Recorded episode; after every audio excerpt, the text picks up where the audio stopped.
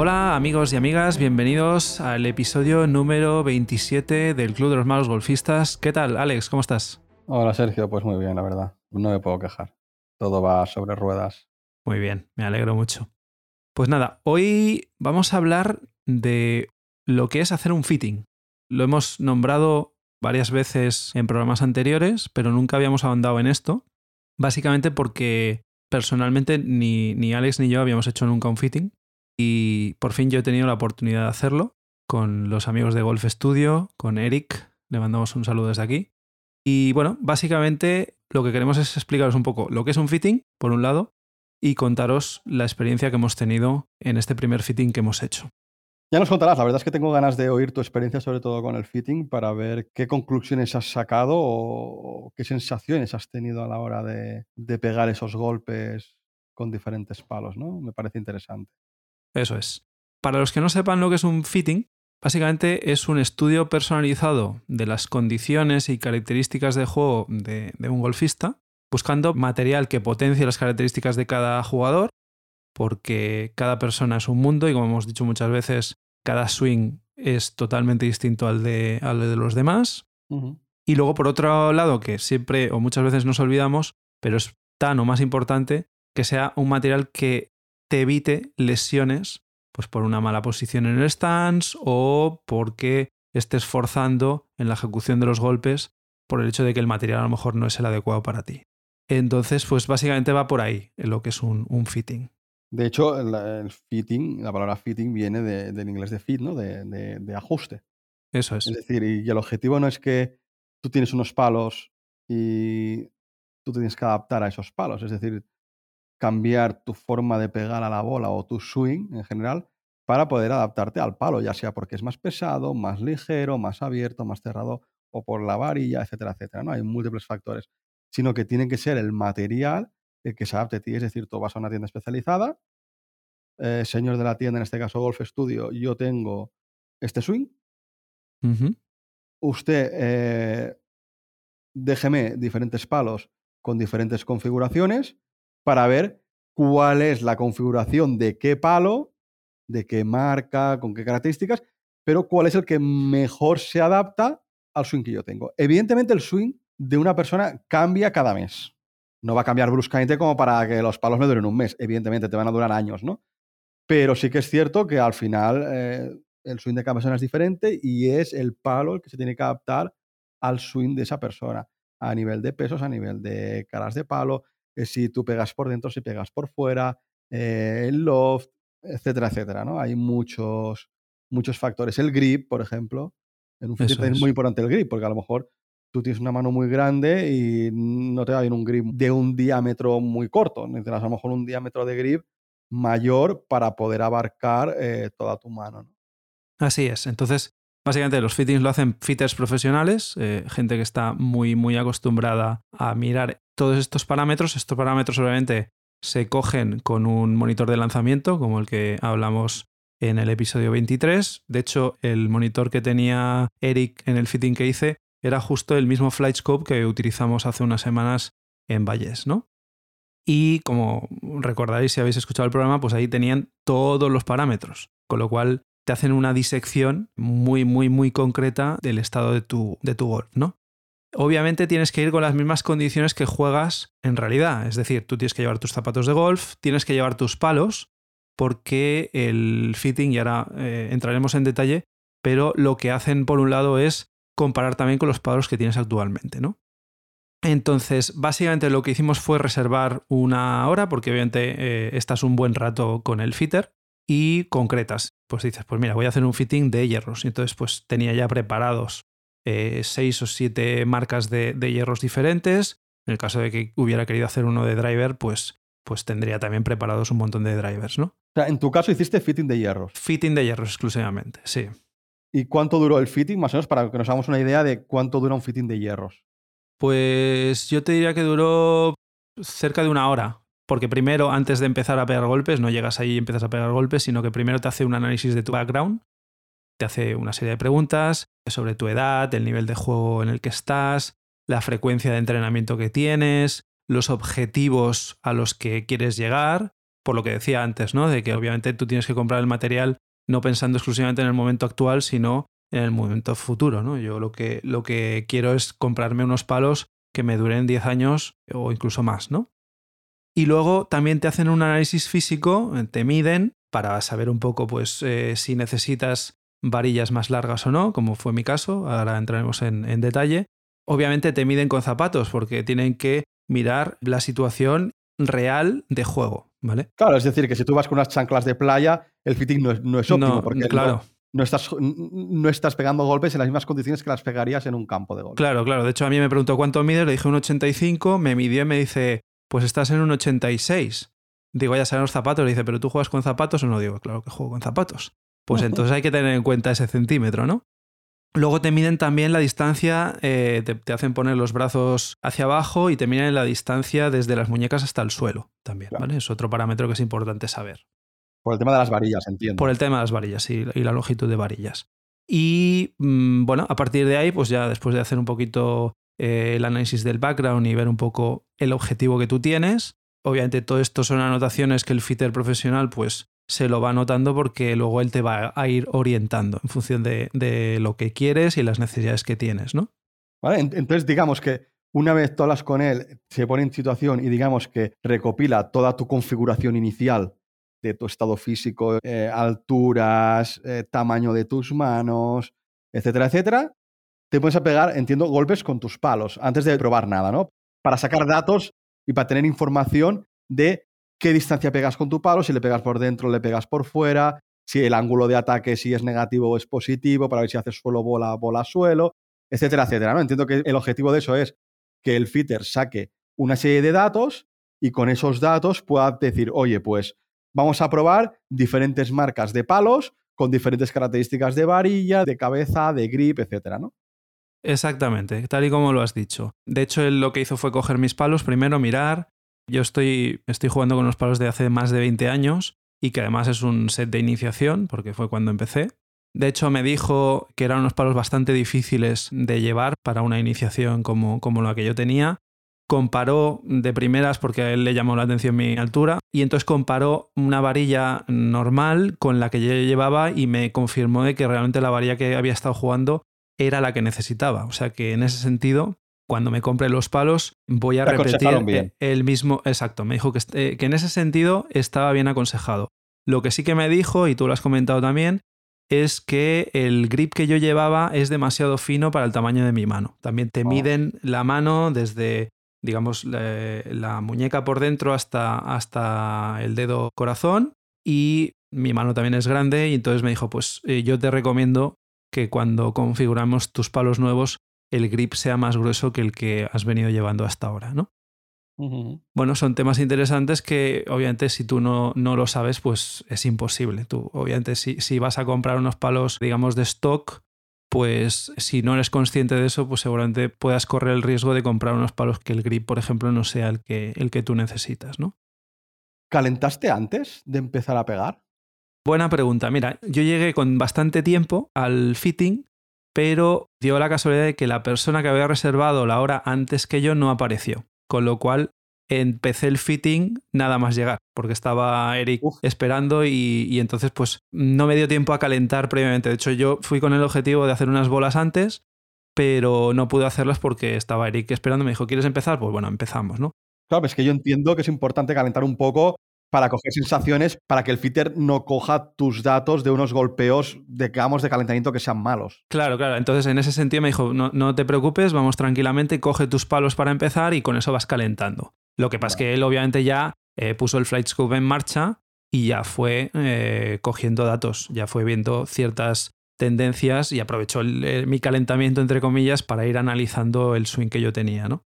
Entonces, pues bueno, digamos que matamos dos pájaros de un tiro. Mi, mi calentamiento sirvió para que él fuera viendo cómo estaba yo jugando con, con los palos que yo llevo habitualmente. Y a partir de ahí entiendo que una vez él recoge todos tus datos, él en su cabeza empieza a pensar en diferentes marcas y, Sí. y en un fitting que te suele ofrecer cuatro o cinco marcas de palos para que pruebes. Bueno, en mi caso probamos seis, seis marcas. Probamos Callaway, probamos Titleist, probamos Ping, probamos Cobra, TaylorMade y Wilson, creo recordar. O sea que probamos bastantes palos, ¿vale?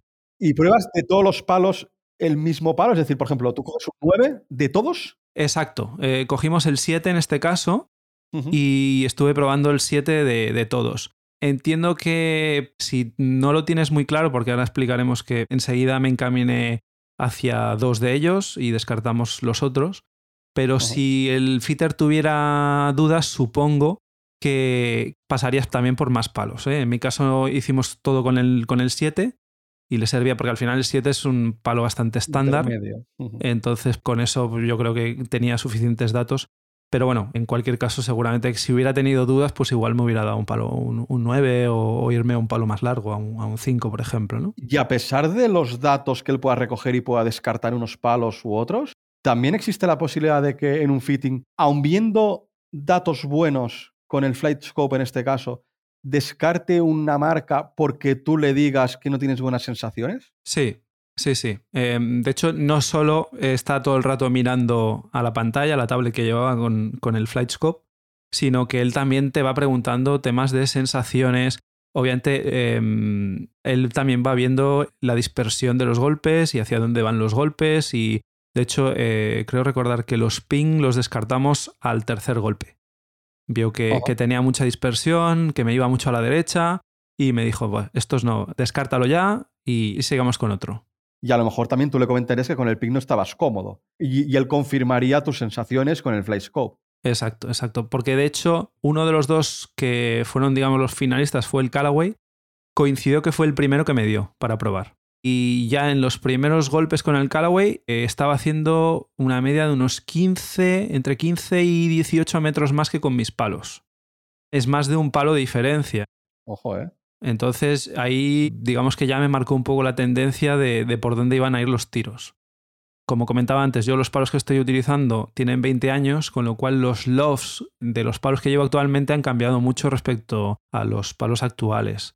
¿Vale? Él me dijo que sí que iba a notar mucha diferencia. Por ejemplo, me, puso el caso de una persona que vino a hacerse un fitting que tenía palos del año pasado y dijo, es que tampoco vas a notar mucha diferencia entre los modelos de este año con los del año pasado, ¿no? Esto ya, eh, sobre todo a nivel amateur como, como estamos nosotros, pues eh, seguramente igual mm, no sea necesario eh, cambiar de palos cada, cada año, ¿no? Pero en mi caso, por ejemplo, que ya venía con unos palos que son de iniciación, unos palos que para mi nivel también me dijo que eran bastante complicados porque tenían una suela muy fina, bastante más fina que los que he probado en esta ocasión.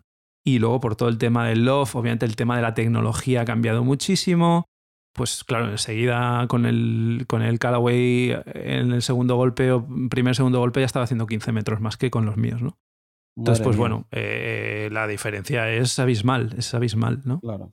Entonces, pues bueno, ya luego estuve ahí pegando golpes con los Callaway, pues pegabas 6, 7, 8 golpes seguidos, luego descansabas, hablabas un poco con él, te cambiaba en la cabeza del palo, porque te lo sacan de la varilla, te ponen la cabeza del palo nueva. Digamos que la varilla él ya vio por mis características y por un poco la velocidad de swing que tengo y tal, me recomendó de primeras eh, utilizar varillas de grafito. Y bueno, fui probando, pasé por los pin, que los descartamos enseguida, luego me parece que nos fuimos a los tiles y luego pues eso, te va preguntando también tu nivel de energía, porque al principio digamos que empiezas con mucha energía, pero estás pegando muchos golpes muy seguidos. Es otro factor que influye. Claro, claro, claro, Entonces él quiere que tengas sensaciones y que los golpes sean lo más real, lo más ajustados posibles a, a lo que habitualmente estás haciendo, ¿no? O sea que al principio busca de todas las marcas que estás probando, digamos, descartar varias y quedarte a lo mejor con las dos finalistas, ¿no? Y entonces ahí empezar a buscar ya parámetros mucho más concretos para decantarse por una marca u otra, ¿no? Entiendo. Eso es. Descartamos los Ping, descartamos los Stylish, creo que luego cogí los Cobra y los Cobra me empezaron a ir también bastante bien. De hecho, iban muy similares a los Callaway y fue otro de los finalistas que tuvimos. Y luego, bueno, fuimos pasando por las diferentes marcas y al final, pues eso, me quedé con los Callaway y los Cobra, ¿no? Entonces, una vez ya tienes eso, paras un rato, miras con él los datos en, la tablet, pues ángulo de ataque, el smash factor, ¿no? Cómo, cómo transfieres la energía del palo en la bola. Y luego, una cosa muy importante también es que miras visualmente dónde aterrizan todas las bolas y la dispersión de los palos. Entonces, lo que hace es te sobrepone con diferentes colores la dispersión de los golpes de los Callaway, por ejemplo, con los ping, ¿no? E incluso también con los tuyos. ¿eh? Eh, Siempre los tuyos están como referencia y vas mirando respecto a los que tú llevas, ¿no? ¿Y qué tal esos resultados? Pues lo que comentaba, ¿no? Por ejemplo, pues con los ping hice dos, tres golpes, lo descartamos, pero luego con los Tyler Mate estuve bastante rato también dándole, dándole golpes. Y entonces vas viendo que con unos tienes más dispersión, te vas más a la izquierda y a la derecha, no tienes tanta exactitud en, en enviar la bola recto, ¿no? Claro, yo tenía, por ejemplo, muy poca dispersión en, a- hacia izquierda y derecha con los míos, porque vengo jugando un montón de tiempo con ellos y estoy acostumbrado. Y los, los Callaway, por ejemplo, también tenía muy poca dispersión. Aun ganando distancia, mm, seguía yendo muy recto con ellos, ¿no? Y sin Eso haber es muy jugado. importante. Claro, eso era una, era una pasada, era una pasada, ¿no? Eh, luego también vas viendo la dispersión en cuanto a distancia, que todo el rato más o menos, porque tú obviamente lo que tienes que saber es que con el hierro 7 tienes que hacer una distancia entre ciertos metros, ¿no? Claro, ahí también interviene que tú le pegues bien o no, y ese es un tema importante que, seguramente eh, mucha gente se preguntará, oye, eh, ¿cuándo tengo que hacerme yo un fitting? En el sentido de, mm, ¿tengo que tener mucho nivel o con poco nivel ya me serviría? Pues obviamente eh, tienes que tener cierta consistencia, y estoy hablando yo que soy handicap 30, eh, que no tengo consistencia todavía, pero bueno, eh, obviamente si no has hecho unas cuantas horas de vuelo en el campo de prácticas y, jugando en campo real, obviamente un fitting, pues seguramente tendrás que esperar, ¿no? Y para ti, con un set de palos de iniciación, tendrás suficiente, ¿no? Claro, yo estoy completamente de acuerdo contigo porque realmente para poder descartar una marca o quedarte con otra o mirar sobre todo también dispersiones, aparte de si te vas a la derecha o a la izquierda, sino eh, los metros que haces, necesitas una cierta consistencia en tu juego, ¿no? Porque si tú vas ahí y cada golpe es de su padre y de su madre, que uno se te va para la izquierda, otro para la derecha, uno hace 100 metros y el otro 140, pues el fitter tampoco tiene datos suficientemente válidos como para poder recomendarte. Y a lo mejor muchas veces hay gente que a lo mejor se puede quejar de un fitter, decir, "Oh, es que me ha vendido unos palos que a lo mejor son más caros para sacar dinero y resulta que me iban mejor, con estos que estoy probando ahora de un colega me van mejor. Bueno, es que a lo mejor en el momento que fuiste a hacer el fitting le pegaste muy mal a la bola o no tienes consistencia y el fitter Claro. con los datos que tenía te recomendó lo que él consideraba en aquel momento que era lo mejor para ti, ¿no? Sí, sí, sí, exacto. hay que tener en cuenta un poco eso, que, que cuanto peor jugador somos, más probabilidad de error hay para que el fitter eh, no te dé los palos que más se ajustan Claro, a tus características. Así es, Es totalmente. decir, un handicap cero, o sea, un jugador profesional que siempre le pega al mismo sitio, es que el fitter va, va a saber qué marca, qué grip, qué varilla, con qué peso, con qué cabeza, con qué loft le puede aconsejar. Y no se va a equivocar, vamos, Claro. imposible. Exacto. Sí, sí. De hecho, mira, ahora has dado en la clave. Luego, en la parte final de- del fitting, lo que hicimos fue probar diferentes ángulos de la misma cabeza de palo, básicamente para confirmar que la varilla que yo necesitaba era eh, realmente más larga de la que estaba jugando, ¿vale? Porque en ese momento estaba practicando en una varilla normal y yo necesitaba una más larga. Entonces lo que hizo fue poner unas pegatinas en la cara del palo y en la suela del palo para ver los impactos. Si estaba centrado, si me iba mucho hacia los lados o impactaba mucho con el filo o con la parte alta del palo. Y luego la que le ponen en la suela del- de la cabeza del palo es para ver también cómo impactas con el suelo, ¿no? Si te vas más hacia el heel o hacia el toe o hacia la punta. Y entonces con eso acabamos de confirmar que realmente pues la angulación del palo que necesitaba, ¿no? Claro. Y eso también fue lo que al final pues me hicieron decidirme hacia unos respecto a los otros que estaba probando, ¿no? No sé, me parece muy interesante, muy interesante Sí. el tema de- del fitting, ¿no? Yo considero que ahora mismo no necesito fitting y más porque me compré palos de iniciación, Pero, pero no, me parece muy, muy chulo. Y por acabar, una última duda, una última pregunta. ¿Todos estos datos que el fitter recoge, los tienes disponibles o son privados suyos? Es, es decir, ¿tú se los puedes pedir o él te los proporciona para tú luego, yo que sé, en un futuro poder analizarlos? Sí, eh, cuando tú compras los palos, te mandan toda la información. Ah, Sí, sí, ojo, ¿eh? sí, sí. Te la mandan toda. Muy interesante.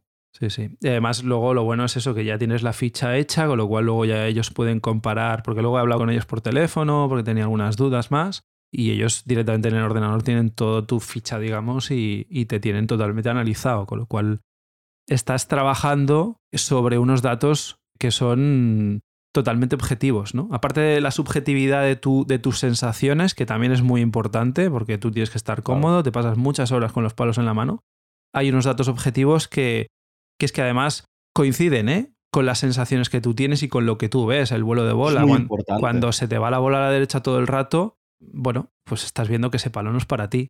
Y además que es muy curioso porque me decía, mira, eh, los pin, que son los primeros que hemos descartado, la persona que había hecho el fitting anteriormente era justo los que mejor le iban, ¿no? Bueno, eso es al final lo, lo que hablamos de que cada persona tiene su swing Claro, claro. y que al final eh, cada palo se adapta mejor a un swing y peor a otro.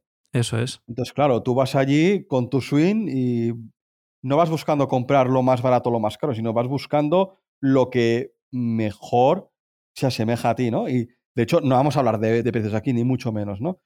Pero realmente, eh, esos dos que, digamos que fueron los finalistas, los Callaway y los Cobra, posiblemente no eran los más caros. No, efectivamente. No eran los más caros ni mucho menos. Entonces, también denotan pues, eh, la profesionalidad de- del fitter en este caso y que no te quiere vender una marca porque a lo mejor tenga un mejor acuerdo comercial con, con ella, ¿no? Incluso siendo un handicap muy alto.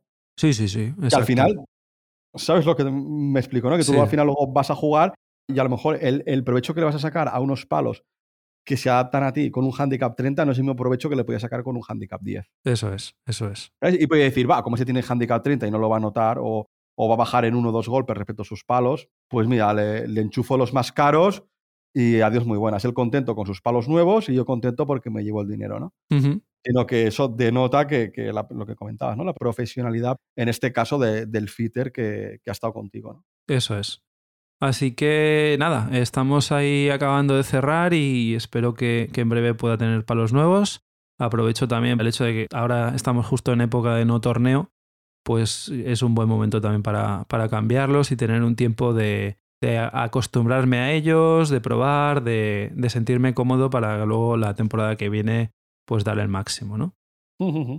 Y bueno, básicamente eso es lo que teníamos eh, para hoy. Si habéis hecho un fitting, por ejemplo, nos contéis vuestra experiencia. Recordad que tenemos las redes sociales en Twitter e Instagram en Malos Golfistas y tenemos el correo electrónico malosgolfistas.gmail.com. Pues que nos contéis, ¿no? Si habéis hecho un fitting, cómo os ha ido, qué experiencia habéis tenido, si ha sido similar a la que, a la que yo hice, si estáis contentos con lo que habéis comprado y realmente consideráis que os ha funcionado el fitting o no. Y si alguien no lo ha hecho y tenía dudas, pues que nos las comente también y, y siempre podemos hacer otro programa referenciado a este tema. Y nada, pues eh, os deseamos una muy feliz semana de golf y como siempre que vayáis a por el Verdi. Adiós.